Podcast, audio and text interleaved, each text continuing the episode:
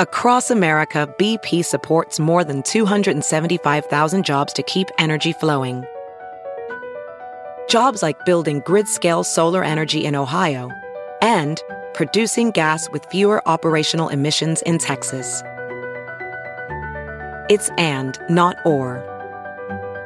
See what doing both means for energy nationwide at bp.com slash investing in America. Wake up. Get up. Wake up. You really do have to get up. You're listening to the Big Party Morning Show. On Channel 94.1. Time to wake the hell up. So, uh, one in five people who used social media while uh, inebriated regretted the post the next day. This comes from the what? Duh Institute. I know. I mean, Yeah. seriously, like who hasn't sent a text or something where the next day? You're like, ooh, Don't you think for the most part it's a learning curve? Yes. yeah. I mean, you learn how to use social media and then you're safe. I mean, I'm, I'm pretty, I'm safe around it. I Oh. Yeah. can be completely ham boned And not even bother with you. access to the internet without um, fear. I think- was on a hunting trip last year and I was showing all these hunter guys. We're talking about classic Husker football moments Mm-hmm. at a bar. And I'm like, I got Tom Osborne's phone number. Oh, sweet. Showing it on my phone because Oh. we have his contact. Mm-hmm. And somebody goes, dude, they went for my phone. They go, call it. it's like 11 o'clock on a Friday. Tom probably would have been at five. They go, call it. and then I thought about it. And then I said, I need a Twitter buddy. That's what we came up with is that I needed someone to say no. to protect me from myself because I was tempted. Oh, Because people were like, prove it's real. So we're going to put it on You're like, no. speakerphone and dial. yeah. And I'm like, I need a Twitter buddy. Don't let me do that. So then that became the theme. Who's your every night? But what's- people would pair up. Who's your Twitter buddy to keep you from tweeting stupid things? But when social media was fairly new, and I guess we were younger, um, I remember times when I had been inebriated and, and um, th- left messages, just like messages, not like posting, not People posts. used to do it I with think a it's just the phone learning call. curve Yeah. of anything. It's like, you know, when we first had the ability to text or when you first got like cell phones and, you know, texting and all that stuff. Ah, I oh mean, there's that learning curve of like how to be a drunk person, This is making my stomach hurt.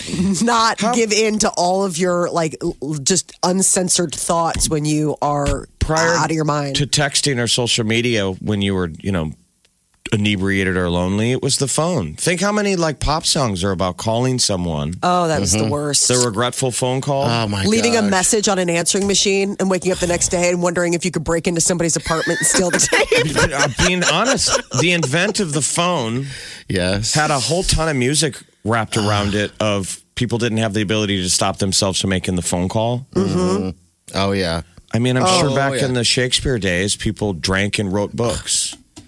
This Drank was- and, and wrote flowing, Letters. beautiful letters. they wrote letters and then the next day they like wake up and they're like talk to their butler you Oh didn't take that letter over to Hung over.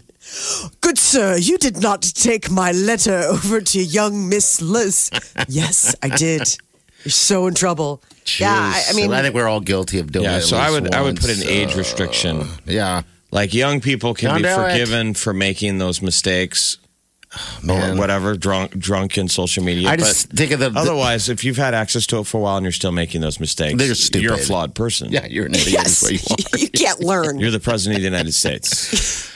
Oh you man. said it This just just makes me remember what, when I was younger and I'd write, you know, bad, it'd be in a bad relationship, whatever. It'd be over and I'd write these letters like, you know what? Dear Gary, stop how dare you? I'm going to get cut this this summer and send you pictures of myself. in the mail signed dearest Gary, you got another letter. it's crinkly. I think there's pictures inside. Can I open it? Gary's like, I don't care. Is I it from really that don't party care. guy? It says B party. Oh, it's just Aren't you fills me full glad? of You, but regret. aren't you glad you don't have that heartbreak? I Oh, mean, I feel for geez, there's people Jeff. right now going through that. I feel so sorry for those people for that. It So do I. sucks. It's a That feeling that sickness in doesn't your go away. Chest, and you want to text somebody. No one. That's the hard part about modern media. They're always there. Yeah. that potential. I'm so glad. I I mean, I, I could be heartbroken again. I mean, wedding could leave me. And she should. Let's be honest. Wileen, if you're listening, change the locks. We know where he'll be. He's here till 10. Seriously. Do yourself and your children a favor. Yeah, I just Move don't the want house. that feeling. I'll tell you what, if it, that ends and I end in a heartbreak, I'll never ever get in another relationship. I'm never gonna dance again. I was going to say, you're never going to dance again? Guilty, feeling I got no rhythm. He plays Absolutely. that on blast. never again. it's over. This is the Big Party Morning Show. on Channel 94.1.